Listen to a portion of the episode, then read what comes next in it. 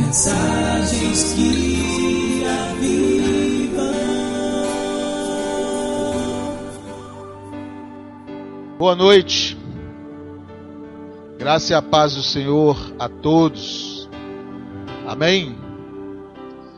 É, infelizmente, amados, o tempo não colaborou, né? então tivemos que adiar o programa de amanhã. Mas nada impede também das, das células se ajuntarem, né? Se você programar aí um, um junta panela, alguma coisa, se quiser fazer, quiser me convidar, estou à disposição, estou disponível, já que o evento foi cancelado. Pode me convidar, que eu vou com o maior prazer, tá bom? Mas seria bom se as células pudessem aproveitar o dia, né? E estarem juntos. Isso vai ser muito bom. Quem não vai trabalhar naturalmente, né? Tem pessoas que, mesmo com feriado como é local, irão trabalhar. Vamos orar mais uma vez e depois nós vamos ler a palavra para esta noite. Feche seus olhos. Pai Santo, muito obrigado, Deus, pela tua bondade. Muito obrigado pela tua misericórdia, Deus. Obrigado pelos louvores que nós entoamos aqui nessa noite, Deus, que encheram os nossos corações de alegria, de esperança, de paz, Deus profetizamos mesmo, ó Deus, como a tua palavra diz, ó Deus, bênção, saúde, energia para cada um, para cada família aqui representada, Deus. E agora, nesse momento, Pai, nós pedimos que a tua palavra que será lida nessa noite, que será explanada nessa noite, possa falar a cada coração, transformar aquilo que necessário for, para a glória e para o louvor do teu nome, Deus. Muito obrigado. Nós já de antemão te louvamos, Deus por ter nos deixado essa palavra tão maravilhosa, Deus, que é lâmpada para os nossos pés e luz para o nosso caminho. Nós te bendizemos em nome de Jesus. Amém. Queridos, eu gostaria de falar hoje sobre um assunto muito interessante, muito importante para a vida de todos os crentes, de todos os, é, os cristãos. Eu sei que você está aqui hoje à noite, você preza pela palavra de Deus, você preza pelo é, testemunho da palavra de Deus. Então, nós vamos falar sobre ética, a vida cristã, vivendo uma vida cristã autêntica. Não dá para. Cristianismo não é religião. Cristianismo não é um jeito de viver simplesmente assim religioso. Cristianismo é prática da palavra de Deus. E para eu praticar a palavra de Deus, eu preciso de ser autêntico, eu preciso de ser real, eu preciso de ser honesto. A Bíblia fala, Jesus nos ensina que aquele que ouve e não pratica é pior do que aquele que não ouve. Então eu e você, que somos honestos, que queremos ser honestos com Deus, que queremos viver a palavra de Deus, nós precisamos de aprender, nós precisamos de pensar, nós precisamos de analisar como ter uma vida cristã autêntica. Eu vi uma definição sobre ética, eu gostaria que ela colocasse aqui, que ética é o que define três pontos importantes da nossa vida: posso, devo e quero. Ética é aquilo que envolve essas três questões importantíssimas da nossa vida. Eu posso, eu devo, eu quero. Essa é a definição de ética que nós também encontramos em Mateus capítulo 7, versículo 12. Você lembra de qual? Mateus 7, 12 fala assim: Aquilo que eu quero que os homens me façam, eu devo fazer para os homens. Isso é ética. Aquilo que eu quero, como eu quero ser tratado pelos homens, eu devo tratar as pessoas. Muitas vezes nós chegamos num departamento é, público ou mesmo numa loja e somos maltratados, não é? Ninguém gosta. Ninguém gosta de ser maltratado ou ninguém gosta de ser despercebido dentro de uma loja. É muito ruim, né? Aí o que nós fazemos? Fechamos a cara também. E devolvemos a ofensa para aquela pessoa que nos está, nos está ofendido. Ética fala para a gente fazer o contrário.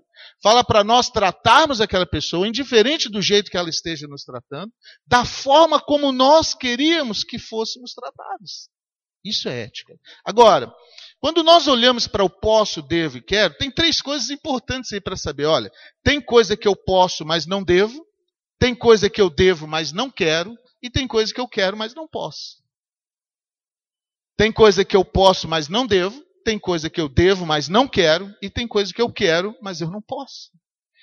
Equilíbrio, a boa saúde emocional, a boa saúde espiritual é quando eu equilibro isso. E quando eu equilibro isso, eu tenho paz de espírito. Olha só a definição de paz de espírito. Paz de espírito é quando o que eu posso é o que eu devo e é também o que eu quero. Quando eu, o que eu posso fazer é aquilo que eu devo fazer, e aquilo que eu posso e devo é também o que eu quero, o que eu estou almejando, então eu tenho paz de espírito. Paz não é ausência de problemas. Paz é ausência de preocupação. Paz não quer dizer que você vai viver num mundo a, a, a, mar de rosas. Não quer dizer que ninguém vai te chatear. Mas uma vez que você está no centro da vontade de Deus, uma, uma vez que aquilo que você pode é o que você deve fazer, uma vez que aquilo que você deve fazer é aquilo que você quer fazer e é aquilo que você pode fazer, então Deus enche o nosso coração de paz. É tão bom quando nós vemos uma pessoa que está andando honesto com Deus e quando ela é vituperada, quando ela é chateada, quando ela é caluniada, ela ainda tem paz para oferecer para pessoas. E é tão terrível quando você vê uma pessoa, por mais religiosa que seja, que às vezes alguém não deu um bom dia para ela. Não falo mais com essa pessoa. Não, não quero mais. isolei da minha vida. Cancelei do meu Face.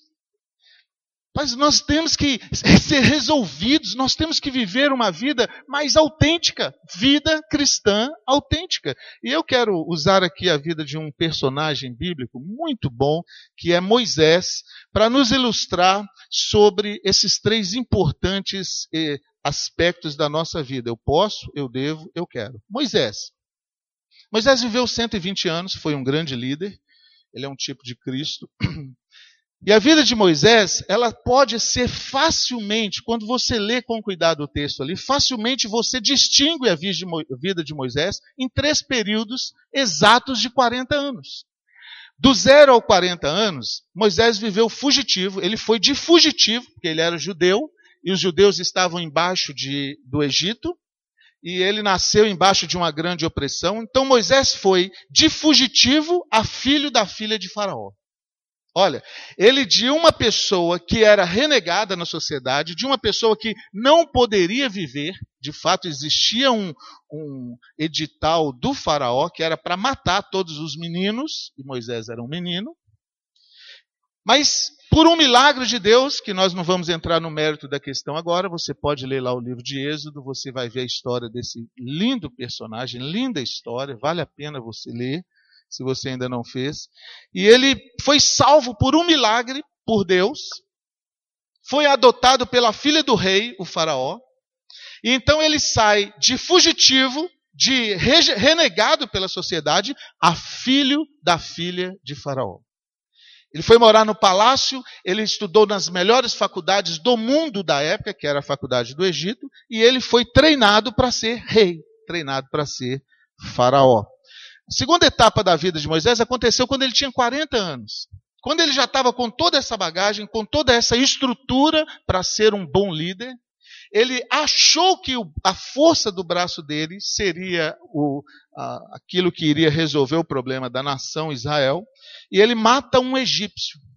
E quando ele matou o egípcio, então o faraó colocou ele como uma, uma pessoa que queria dar um golpe de Estado, queria tomar o poder à força. E então ele, com medo de Faraó, ele foge para o deserto. Então ele saiu de fugitivo para filho da filha de Faraó e depois ele foi voltou a ser fugitivo de Faraó agora no deserto de Midian, aprendendo a pastorear o rebanho de Jetro, que veio a ser o seu sogro. Ele foge, encontra essa família de Jetro, pede trabalho e aí acaba se apaixonando com a filha dele, se casou e foi ser pastor das ovelhas de Jetro. Quando ele completa 80 anos, ele tem um encontro com Deus. E aí, aos 80 anos, Deus chama Moisés para ser o libertador do povo no Egito. E ele volta ao Egito, tira o povo do Egito e atravessa o deserto com mais 40 anos de vida, e ele morre aos 120 anos, já na porta da entrada da terra prometida. Uma história linda, uma história muito maravilhosa que você pode ler no livro de Êxodo. Mas é, o que eu quero falar hoje à noite é sobre essas três etapas da vida de Moisés, e a primeira delas é eu posso. que está de 0 a 40 anos é, da vida de Moisés. Olha, a vida de Moisés começa com uma adversidade. Você está preparado para adversidades? Você está preparado para receber algo que você não queria receber? Sabia que tem um monte de gente que foge da vida, acaba saindo fora do, da, da vida na, natural, da autenticidade do cristianismo, porque não consegue receber um não. Não consegue é, equilibrar uma situação adversa. Moisés nasceu numa época de grande adversidade. O povo dele estava sendo oprimido. Moisés nasceu para resolver um problema. Você nasceu para resolver problemas. Você sabia isso? Você sabia que desde o, a concepção, nós não fazemos outra coisa até a morte, a não ser resolver problemas? Sucesso, na verdade, é saber resolver problemas mais rápido do que os outros. É isso que me torna uma pessoa de sucesso. Quem faz mais eficiente aquilo que outra pessoa não consegue fazer é mais bem pago, ele é mais bem prestigiado e ele é colocado em lugar de destaque. A escravidão do povo do Egito trouxe para Moisés um desafio muito grande, meu amado. E eu vou dizer uma coisa para você. Deus te colocou neste mundo para resolver problemas. Para você se unir a Deus, para ser um grande solucionador de problemas. Você sabia isso? Você sabia que você mora onde você mora por um propósito de Deus? Que o projeto de Deus fez de você com as habilidades que você tem, com os medos que você tem, com as, as diferenças que você tem. Você precisa aprender a viver isso. O grande problema é que, na maioria das vezes, nós passamos a vida toda reclamando daquilo que nós não temos, ao invés de utilizar aquilo que nós temos para cumprir o projeto de Deus. Então eu, eu, fiz aqui três perguntas que Moisés teve que responder e que cada um de nós tem que responder também. Primeira pergunta é: para que serve a sua vida? Para que, que você serve? Qual é o motivo de você estar vivo hoje? Sabia que tem muitas pessoas vivas hoje na face da terra que não sabem a resposta para essa pergunta? Ah, sei lá, assistir televisão, passar os canais lá, é, sentar na porta da rua, ficar olhando nada. Hoje eu estava indo para Santa Mônica, fui falar na igreja lá pela manhã, e aí parei num sinal, era 8 horas da manhã, e eu vi uma cena tão incrível que na hora eu comecei a rir sozinho dentro do carro. Desse lado tinha um bar cheio de gente, 8 horas da manhã uma frangueira já rodando. Eu acho que estava esperando frango assar, né? Só pode. Fazendo nada. Nada, nada, nada. Do outro lado, um prédiozinho e em cima uma janela aberta com um cidadão debruçado assim, olhando para o bar, olhando, ele fazendo nada, olhando para aqueles que nada faziam. Eu fiquei pensando, falei assim, meu Deus, como o mundo passa e a gente não vê. Quanta coisa dava para a gente fazer domingo de manhã. Quantas coisas Deus nos proporciona fazer. E às vezes nós ficamos olhando nada, o vazio. Para que, que você serve, meu amado? Qual é a função sua na escola onde você estuda, na, no emprego que você tem, na família em que você vive, no, no bairro que você vive? Nós precisamos achar utilidade para as nossas vidas. Segunda pergunta: se você não existisse, que falta faria? Tem gente que traz alegria quando chega, outros quando vão embora. Qual é a falta que você faria se não tivesse você no seu lar? Se você faltar, o que, que as pessoas iriam sentir falta? O que, que é que você representa que é tão importante de Deus? Estou falando um canal de Deus. Nós somos cristãos, amados.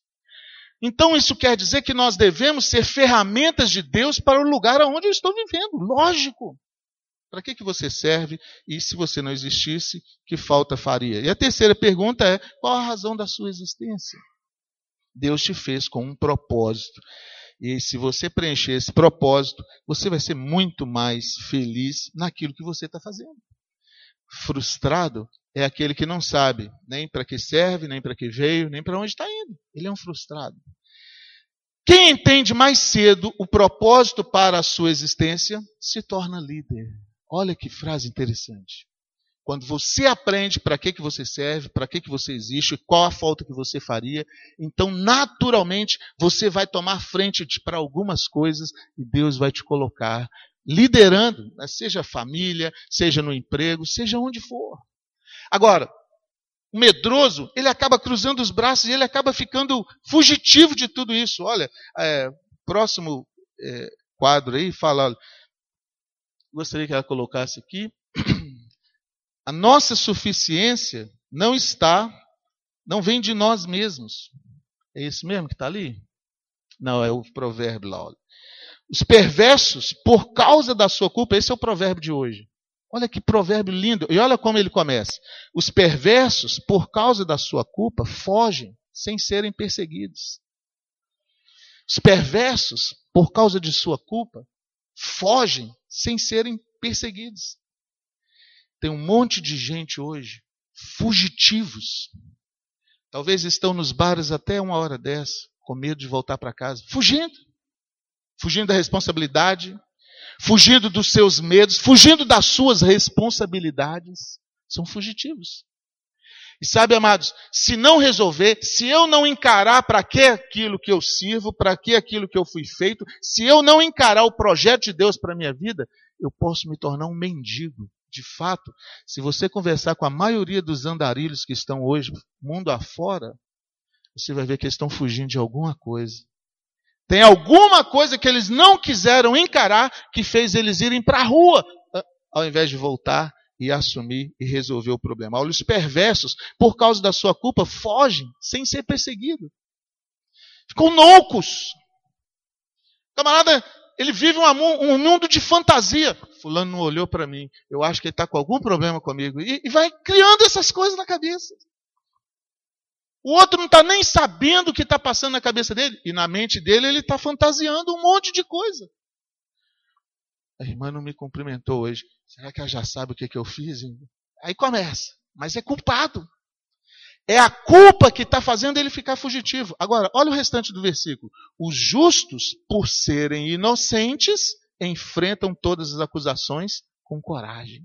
Deus te chamou, meu amado, para você com coragem enfrentar a situação colocar o nome de Deus no lugar mais alto, mostrar a autenticidade do seu cristianismo. Foi para isso que nós fomos chamados.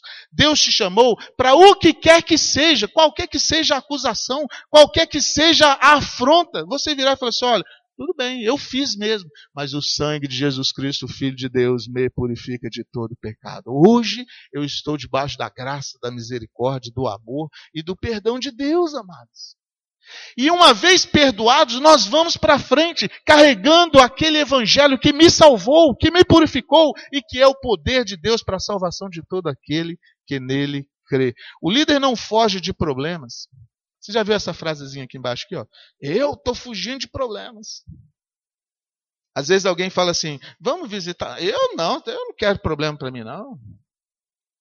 O líder não foge de problemas. Pelo contrário, encara enfrenta, coloca na mesa, não foge da verdade, enfrenta o problema com a verdade e com a coragem. Ele sabe também que não é por nossa suficiência, não vem de nós mesmos.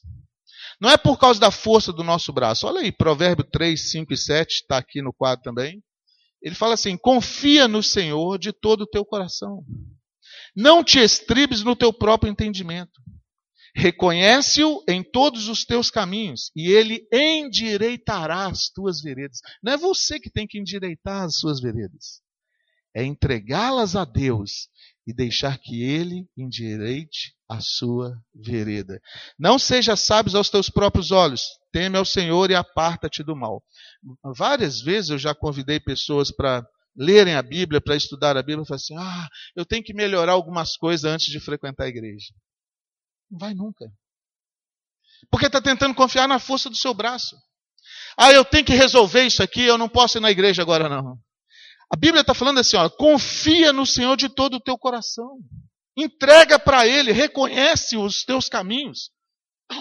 Ele endireitará os teus caminhos. Enquanto você ficar tentando fazer por você mesmo, você vai virar um fugitivo. Mas a partir do momento que nós confiamos isso em Deus, a partir do momento que nós entregamos isso a Deus, Ele endireitará as tuas veredas. Louvado seja o nome do Senhor. Mais um. Jeremias 17, 5. Fala assim: Assim diz o Senhor: Maldito o homem que confia no homem. Não é maldito o homem que confia no homem. É maldito o homem que confia no homem. Maldito o homem que confia em si mesmo e faz da carne mortal o seu braço e aparta o seu coração do Senhor. Maldito o homem que se acha. Isso é a fase do posso. Eu posso fazer isso, eu posso fazer aquilo. Será que pode mesmo, meu amado? O tolo, ele, por causa de algumas coisas que ele vai adquirindo, de repente tem um dinheiro no bolso, eu posso fazer do jeito que eu quero, eu estou pagando, e aí a gente vai banalizando a coisa. Maldito o homem que confia no homem. Você viu essa semana o caso de um rapaz ganhando muito dinheiro, que foi fazer o seu trabalho, foi lá, fez e não voltou para casa. Antes de chegar em casa, algo interrompeu a caminhada dele. Maldito o homem que confia no homem.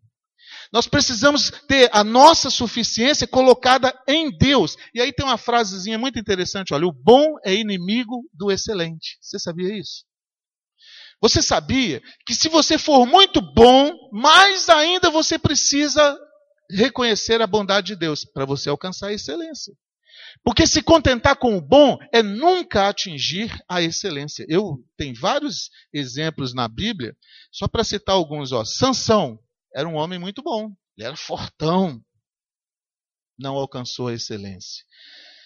O jovem rico, de Mateus 19, esse homem era bom, Jesus citou os mandamentos e ele falou assim: Desde que eu sou menino, eu faço tudo isso, Jesus.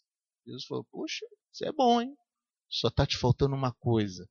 E ele nunca chegou à excelência. O Pedro. Pedro ficou tão animado quando Jesus o enviou os 70, ele voltou e falou assim: Ó oh, Jesus, em teu nome eu faço isso, em teu nome eu faço aquilo, em teu nome está tudo acontecendo. Jesus falou assim: Olha, eu vi Satanás cirandar a vida de vocês. Eu intercedi por vocês. Pedro, essa noite o galo vai cantar, Pedro. Não fica confiando no seu próprio entendimento, não. Por que, que o galo canta, meu amado? Porque às vezes nós estamos muito confiados na nossa própria vontade. E aí não dá certo. Entrega o caminho ao Senhor. Confia nele. Deixa ele ser o seu salvador, o seu ajudador. Próximo,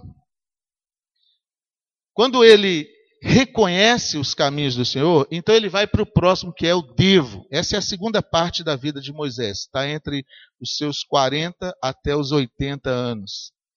É, note bem, ele sai de ser filho da filha de Faraó, ele está lá no palácio, estudou no melhor da, de Faraó. Quando ele completa 40 anos, ele vai fazer uma visita aos filhos de Israel. Chegando lá, ele vê um egípcio brigando com um israelita. E ele toma o partido e mata o egípcio. Essa segunda fase aqui é a, é a, fase do que eu devo fazer. Será que você deve fazer o que você está fazendo do jeito que você está fazendo? Uma coisa eu posso, mas será que eu devo? Será, maridos, que você deve tratar a esposa do jeito que você tem tratado? É uma análise que nós precisamos fazer. Será, mulheres, que você pode, deve tratar o seu marido da forma como tem tratado? Será que você deve tratar o seu filho, seu pai, seu empregado, seu patrão, da forma como você tem, tem tratado? Porque uma coisa eu posso, eu posso tratar minha esposa do jeito que faz, ela é minha mulher, eu, faço do jeito que eu quero. Mas será que eu devo? Eu posso porque eu sou mais forte que ela, eu tenho mais poder de argumentação do que ela, ela nunca vai me vencer. Mas será que eu devo? Provérbio fala assim: se você for pego é, usurpando o direito de um pobre, Deus vai fazer justiça ao pobre. E ele vai cobrar de você. Do jeito como eu quero ser tratado, eu devo tratar as pessoas, meu amado. E relacionamento conjugal muitas vezes cai em problema e às vezes cai até em divisão por falta de tratar da maneira como deve ser tratado. Relacionamento entre pais e filhos muitas vezes são rompidos e muitas vezes são é, pessoas saem magoadas porque não deveriam tratar a outra do jeito como deveriam, como estão tratando. Moisés era uma pessoa extremamente capacitada. Só que ele achou que a força do braço dele resolveria o problema do Egito. Ele foi lá e matou o egípcio. Ele era para ser o libertador? Era. Ele era capacitado para ser o libertador? Era. Ele poderia se colocar como libertador? Deveria, ele nasceu para isso. Mas ele deveria fazer daquele jeito? Não. A Bíblia fala para não matar. Ele feriu um princípio. E sabe, pais, deixa o Espírito de Deus olhar, sondar o coração na hora que você for tratar com o filho, maridos com as mulheres, mulheres com os maridos, vizinhos, empregado com o patrão, patrão com a empregada. Porque eu não eu posso até tratar de alguma forma, mas eu preciso pensar se é o que eu devo. Paulo fala isso, Paulo fala assim: eu posso todas as coisas, mas nem todas me convêm. Eu preciso deixar o espírito pesar o meu espírito. Né? Então ele foi ser fugitivo no deserto, aprendendo a pastorear o rebanho de Jetro.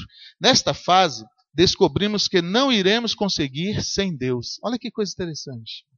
Não dá para a gente fazer sem Deus. Moisés saiu do palácio, atravessou o deserto e foi morar lá em Midian, só para descobrir que não pode fazer sem Deus. Tem muita gente, tem muito obreiro se queimando por tentar fazer a obra de Deus sem ser do jeito de Deus. Nós estamos vivendo hoje um cristianismo sem Cristo. Você pergunta para a pessoa assim: você é cristão? Sou cristão. Mas Cristo é o centro da sua vida? Não é. Você é cristão? Não, eu sou cristão. Eu sou evangélico, já sou até batizado. Mas por que você vive desse jeito? Tem ímpio falando para crente: você não deve viver desse jeito. Até o ímpio sabe como é que o crente deve se portar. Por que, que nós às vezes não sabemos? É aquela confusão entre o que eu posso com o que eu devo. Se o que eu posso não é o que eu devo, eu não posso, meu amado. Paulo fala assim: se o comer carne escandaliza o meu irmão, eu vou deixar de comer carne. Por causa dos fracos na fé, eu vou ter um proceder diferente. Se você tem um membro da sua família que não é crente, se você tem um membro da sua família que não tem a luz da palavra de Deus, muito mais cuidado com o que você deve fazer, você deve ter. Vou te contar um segredo. Se você vir um cachorro roendo um osso, e você for lá e tomar o osso desse cachorro, o que, que vai acontecer? Ele vai te morder. Agora pega o bife suculento e coloca do lado. Até o cachorro sabe que o bife é melhor do que o osso. Aí ele vai largar o osso e vai partir para o bife. Você pega o osso e joga fora. Se você ficar apontando o dedo para o pecado da pessoa que não tem a luz da palavra de Deus, ele vai cada vez mais se fechar. Cada vez mais ele vai ficar com raiva. É, você pode fazer isso, mas será que você deve fazer isso? O que, que nós devemos fazer? Nós devemos apresentar o plano de Deus, o projeto de Deus, uma vida autêntica. A minha vida precisa representar uma vida ausente desses problemas que o pecado traz. Aí o próprio pecador fala assim: puxa, acho que eu vou querer isso também. Aí o Espírito Santo vem e arranca o pecado. Maravilha, glória a Deus. É aquilo que eu devo fazer. Segundo, cuidado com as vantagens do ministério. Ser crente traz muitas vantagens, mas o Arthur falou aqui né, sobre as vantagens de dar o dízimo. Deus é fiel, Deus dá muito mais do que nós damos a Ele. Mas eu não posso dizimar só por levar vantagem. As vantagens do Evangelho, puxa, minha vida melhorou, meu casamento melhorou, mas eu não posso servir a Deus só para isso. O culto é uma bênção, louvado seja Deus, rever os irmãos, celebrar o nome de Deus. O culto é uma celebração, mas eu não posso vir ao culto só para receber uma bênção. E muitas vezes nós cometemos esse erro. Né? Vou lá na igreja hoje buscar minha bênção. Não é aqui não, amados. Aqui eu venho para cultuar. Culto é sacrifício, culto é entrega, culto é servir, culto é dar. Mais bem-aventurados é dar do que receber, já nos ensinou Jesus. Cuidado com as vantagens do ministério. A gente lê a palavra de Deus e a palavra de Deus nos torna sábio. Quem lê é mais sábio do que aquele que não lê. Aí eu começo a menosprezar. Quem é você para falar comigo? Eu conheço mais a palavra de Deus do que você. O que, que eu estou fazendo? Usando mal a vantagem do Evangelho. O Evangelho me deu uma luz, uma iluminação que eu não tinha, mas eu não posso usar isso muito mal. Né? É, disse também o Senhor: Simão, Simão, eis que Satanás vos pediu para cirandar como trigo, mas eu roguei por ti para que a fé, a tua fé não se desfaleça. Moisés é, se tornou muito capaz, estudou na melhor faculdade do mundo da época, estudou para ser faraó. Moisés foi educado em toda a ciência do Egito e era poderoso em palavras.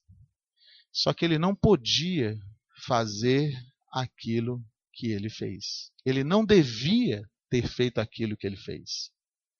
E muitas vezes, meu amado, nós nos metemos em grandes confusões porque eu conflito aquilo que eu posso com aquilo que eu devo. Eu posso brigar com uma pessoa na rua ali, eu sou mais forte que ele, eu vou lá, ele tem que se sujeitar a mim, a mim. Mas será que eu devo? Eu posso é, falar afrontas para uma pessoa porque de repente ele é subordinado a mim e ele tem que abaixar a cabeça para mim. Mas será que eu devo? Cristianismo, a autenticidade do cristianismo pede que eu alinhe aquilo que eu devo. E às vezes nós nos metemos em tantas coisas e às vezes a nossa vida se, se torna uma, um, um buraco muito grande. Passamos por dores muito grandes, mas olha, essa frase eu aprendi essa semana através de uma mensagem. Olha, Deus nunca desperdiça uma dor. Olha que frase linda. De repente a gente está passando uma dificuldade. Deus está usando essa dificuldade para nos mostrar aquilo que eu devo ou não fazer. Talvez você não esteja satisfeito com o jeito que você está vivendo hoje. Aprenda como é que Deus quer que você viva. Ele usa a dor para nos ensinar o que deixamos de ver. É, muitas vezes não entendemos os reveses, mas eles são necessários para o nosso crescimento. Vivemos a era dos desigrejados. Tem um monte de gente que não consegue mais congregar, já veio aqui, já foi ali, já foi acolá, foi do outro lado. Não encontra. Porque não está nessas coisas. A bênção de Deus está em alinhar aquilo que eu posso com aquilo que eu devo, e isso deve ser o que eu quero. Aí tem a bênção de Deus. Existe hoje um grande número de pessoas que não cabe mais dentro de uma congregação. Você pergunta, você ama Deus? Amo Deus. Você gosta de Deus? Gosto de Deus. Mas por que você não congrega? Ah, os homens não deixam eu trabalhar. Arranja um monte de desculpas. Mas quando está alinhado aquilo que eu posso, é prazer cultuar o Senhor. Davi fala isso. Um dia nos teus atos vale mais do que mil em qualquer outro lugar. Pessoa que está vivendo em paz com Deus, ela tem prazer de estar juntos, de estar em assembleia, de influenciar pessoas, de usar todo o seu potencial. Isso é importante para você entender, amados. Nós precisamos usar todo o nosso potencial para influenciar pessoas. E influenciar pessoas para o reino de Deus. Isso era o que Moisés nasceu para fazer.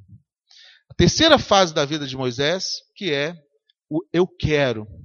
Uma vez que ele aprendeu que a capacidade dele não era para ele mesmo, então ele entra nesse terceiro estágio, que é eu quero. Eu tenho um garoto de nove anos, vocês conhecem.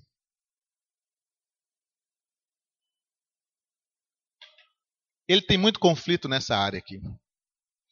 A gente fala para ele assim: Caleb, vamos almoçar. Ah, mas eu não estou com fome. Nós não almoçamos porque nós estamos com fome.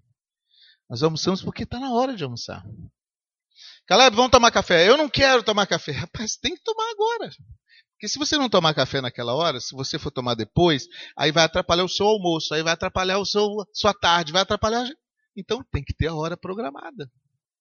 Caleb, vamos dormir. Ah, mas eu não estou com sono. Eu não durmo porque eu não porque eu estou com sono. Eu durmo porque é a hora de dormir. Mesmo que eu não queira, eu tenho que ir para a cama, porque no outro dia eu preciso trabalhar. E se eu não for para a cama naquele horário, eu não vou ser produtivo o jeito que eu devo ser no dia seguinte. Então, eh, são coisas que não posso negociar. Eu preciso alinhar aquilo que eu posso com aquilo que eu devo. E isso deve ser o que eu quero. Eu não posso fazer a minha vontade. O grande problema da igreja hoje, amados, é querer fazer a vontade de Deus do seu jeito, ao seu modo. Isso não dá certo, meu amado. Enquanto Moisés estava tentando fazer a vontade de Deus do jeito que ele queria, ele era fugitivo. Aos 80 anos, acontece um episódio muito interessante. Deus aparece a Moisés no meio do deserto, numa sarça. É uma, um arbusto. E no deserto, um arbusto seco. E esse arbusto se queimava, estava queimando. Até aí é uma cena comum em deserto, arbustos pegar fogo. Mas o que chamou a atenção de Moisés é que o arbusto se queimou por muito tempo e não se consumiu. O fogo ardia, mas ele continuava do mesmo jeitinho. Aí ele ficou aqui olhando o fogo acontecer lá, ele, vou lá ver o que é isso, né? Porque geralmente, por causa do calor do deserto, os arbustos é, entram em combustão, mas logo vira lenha. Aquele estava queimando e não se consumia. Era fogo de Deus. Tem muita coisa ardendo nas nossas vidas. Não é para destruir, não é para machucar, não é para maltratar, é para chamar a sua atenção. Tem hora que Deus usa o fogo, tem hora que Deus usa o trovão, usa coisas inusitadas para nos chamar a atenção. Ele não está querendo nos machucar, ele não está querendo nos maltratar, ele não está querendo que a gente perca. Muito pelo contrário, ele está querendo chamar a nossa atenção. Aí Moisés olhou aquela sarça ali e foi até lá. Quando ele chega lá, Deus fala com Moisés. E se você olhar aí no capítulo 4 de Êxodo, é, eu vou abrir aqui, porque Ali só tem uma parte do versículo. Capítulo 4 de Êxodo começa dizendo assim: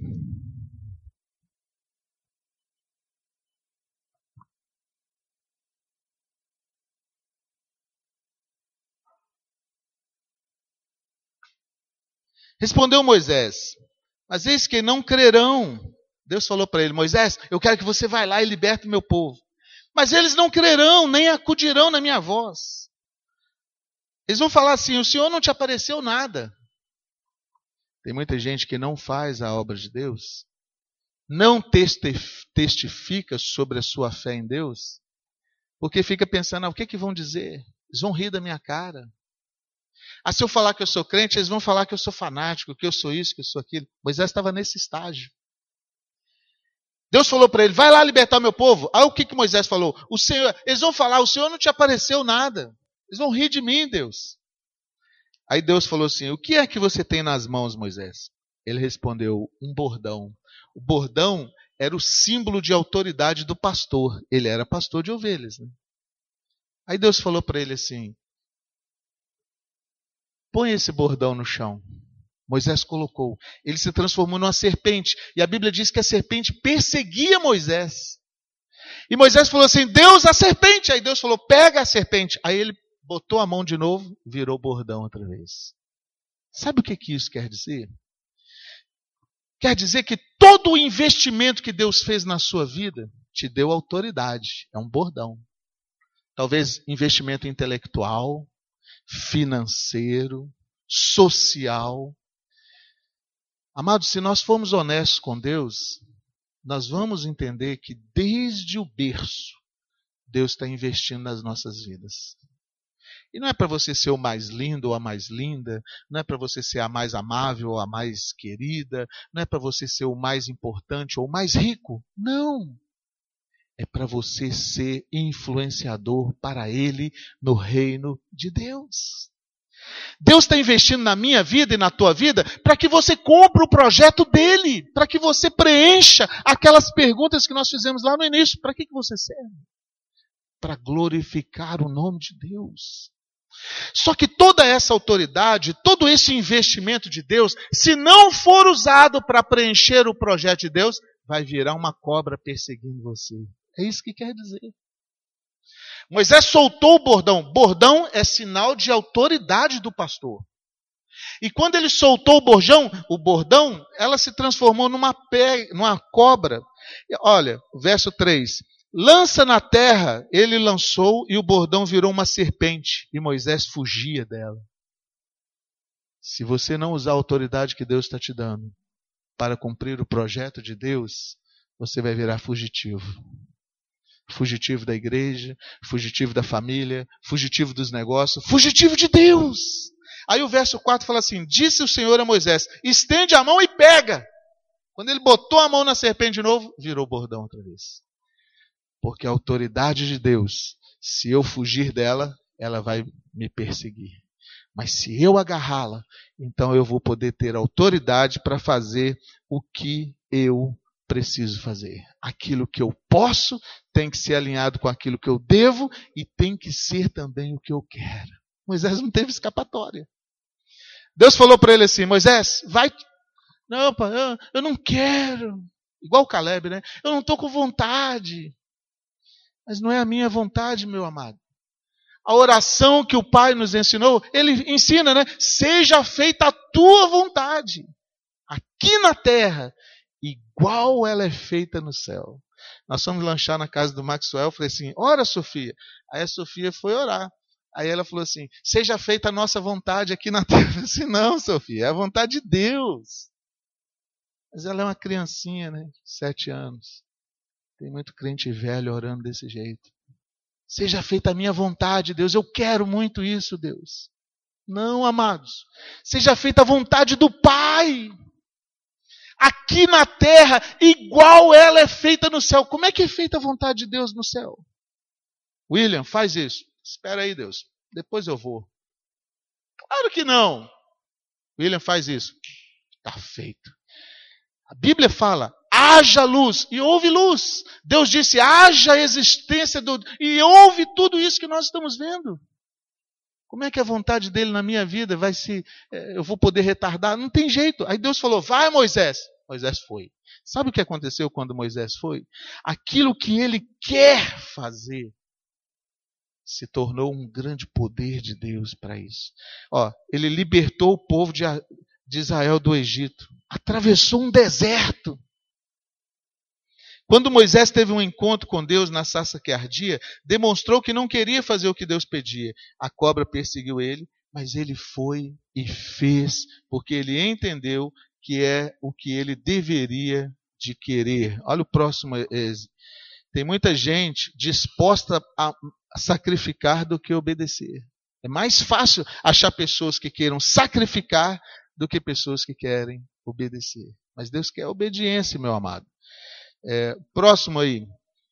Quando ele se convenceu do que ele queria, venceu todas as barreiras, intercedeu pelo povo e se tornou um dos maiores líderes de todos os tempos. Quando você se convencer daquilo que Deus quer para a sua vida, ele vai endireitar as tuas veredas. Seus problemas vão se resolver. Não por causa de você, mas por causa da vontade de Deus na sua vida. É, Olha só algumas características de Moisés aí, olha. Moisés era um, homem muito manso, mais do que todos os homens em toda a face da terra. Então disse: Ouvi agora as minhas palavras. Se entre vós há profeta, eu, o Senhor, em visão a ele me faço conhecer ou falo com ele em sonhos. Não é assim como eu servo Moisés, que é fiel em toda a minha casa. Olha o que Deus falou. Olha, se tem entre vocês algum profeta, eu falo com eles em sonho. Mas o homem que faz aquilo que pode, ser aquilo que deve e é aquilo que quer, ele vai ver Deus face a face. Tem muita gente que ouve uma boa mensagem de Deus e até se regozija. Mas aquele que está querendo fazer a vontade do Pai vai ouvir direto da boca de Deus. Igual Moisés, olha, não é assim como eu servo Moisés. Com ele eu falo boca a boca. Por que isso? Próximo slide. A paz de espírito é quando eu posso, é também o que eu devo e é também o que eu quero. Quando eu alinho isso, eu posso, eu devo, eu quero, paz de espírito. O povo continuava prisioneiro. O povo continuava no deserto. O povo continuava esperneando: não tem água, não tem isso, não tem aquilo. Moisés estava em paz. Durante os 40 anos do deserto, Moisés viveu em paz. O povo estava chaculejando para o lado de lá, mas Moisés tinha paz. É, olha só outros aspectos da vida de Moisés. Os escritos de Moisés até hoje influenciam o povo de Deus no mundo. Você sabia isso? Você sabia que a doutrina cristã desta igreja, Igreja Evangélica Servos de Cristo em Muxaba, concorda 100% com os escritos de Moisés? Isso quer dizer que nós somos hoje resultado do ministério de Moisés.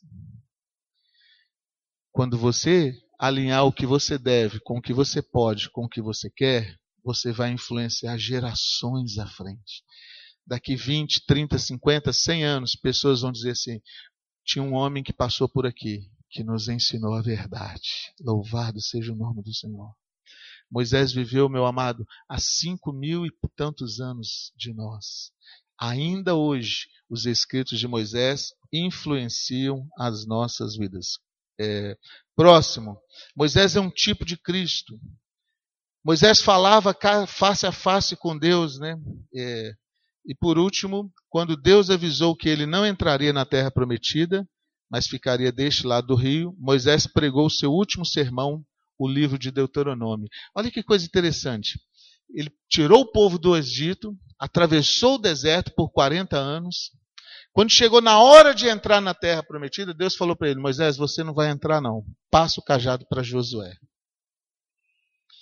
Por muito menos que isso, eu já vi gente virar as costas e ir embora. Não quero mais então não. Por muito menos que isso, eu já vi gente pegar uma vara e dar um couro naquele outro. Foi você, malandro, que fez isso comigo. Agora eu não vou herdar bênção de Deus por causa de você. Eu já vi um monte de gente querer achar culpados no outro. Quantos casais vivendo um inferno dentro de casa porque o marido está querendo achar culpa na mulher, a mulher está querendo achar culpa no marido.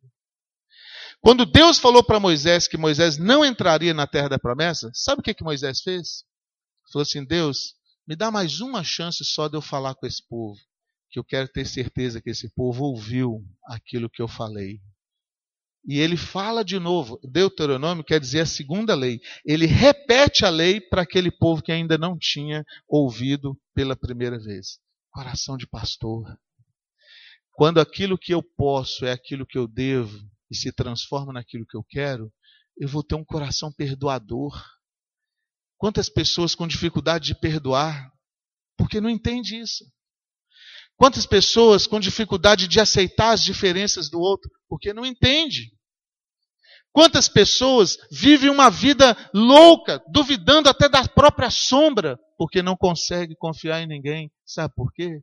Porque não está vivendo aquilo que deve viver para a glória de Deus. Por último, para nós concluirmos, faça uma lista daquilo que você quer. Isso aqui é um desafio, tá? Faz uma lista daquilo que você quer. Agora mesmo, mentalmente aí, quando você pensou em vir aqui no culto hoje, o que você queria? Você falou assim: Ah, Deus, eu quero isso, eu vou lá para buscar isso. O que, que era isso? O que, que você quer? Se Jesus se apresentasse para você hoje e dissesse assim: O que, que você quer que eu te faça? O que, que estaria na sua lista? Depois de você olhar para essa lista, deixa o Espírito Santo sondar isso daí, olha. Deixa o Espírito, de, de, o Espírito Santo analisar se você deve fazer isso. Eu confesso para você que depois de um tempo, minha lista de oração tinha crescido, Sentou eu e minha esposa, nós começamos a checar a nossa lista de oração. Eu fiquei com vergonha. A maioria das coisas que eu estava pedindo a Deus era coisa supérflua. Era coisa para o meu próprio deleite. Então, faz uma lista daquilo que você quer e deixa o Espírito de Deus analisar se realmente é o que você deve fazer. Ah, eu quero que aquele desgraçado morra. Será que é isso mesmo? Será que você deve pedir isso a Deus? Terceiro, aceite a resposta do Espírito como o que você pode. Então você faz uma lista daquilo que você quer, deixa o Espírito saber, sondar para ver se é o que você deve, e a resposta, aceite isso como o que você pode ou não fazer não passa por cima da voz do Espírito. E aí tem mais uma frasezinha: seja um líder de verdade. Deus te chamou para você liderar na sua casa, no seu trabalho, na sua escola, na igreja, na obra do Senhor. Se você não cumprir isso, você vai ser um fugitivo da presença de Deus. Vamos orar, vamos ficar de pé. Vamos falar com Deus. Feche seus olhos.